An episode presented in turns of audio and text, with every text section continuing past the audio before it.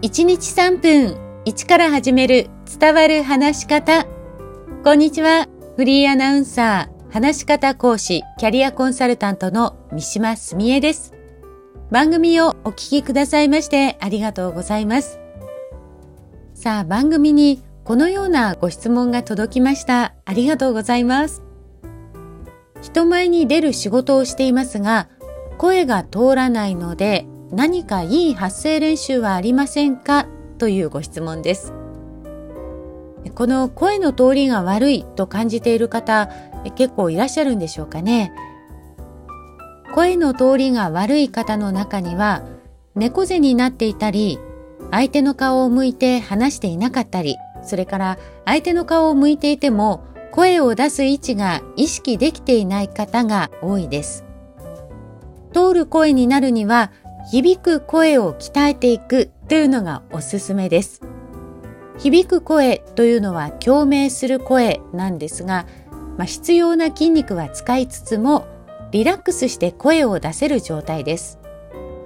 このご質問をくださった方、まあ、普段その人前に出る仕事をしているということですから、まあ、こうなんでしょうかね人前に出た時にもしかしたら緊張したりされるのかなと思いますでどうしても緊張すると声が通りにくくなるんですね。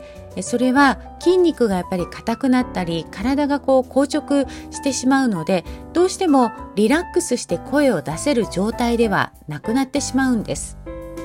なので、まあ、例えば声を出す前に足裏や顔を少しこうもみもみとですねマッサージをしたりヨガをするというのもおすすめです。その他発声や発音の練習としてはいろいろありますけれども、まあ、ここでは3つちょっとご紹介しますね。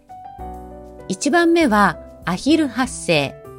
このアヒル発声、以前番組でもご紹介しました。力を抜いた状態で共鳴のある声を出す感覚をつかむ練習です。そして2番目はロングトーン。一定の声の大きさで長く発声できるように練習をしていきます。声の大きさも少しずつ大きくしていきます。そして3番目、縄跳び発声。この縄跳び発声というのは、まあ、発声、発音、リズム感など、まあ、話す上で必要なことを実はこれ一つで行えるすごく効果的で効率のいい練習なんです。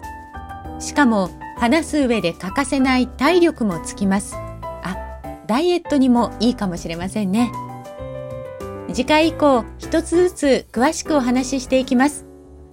番組ではあなたからの疑問質問お待ちしております。番組概要欄にリンクを貼っていますので、そちらからお送りください。今日も最後までお聴きくださいましてありがとうございました。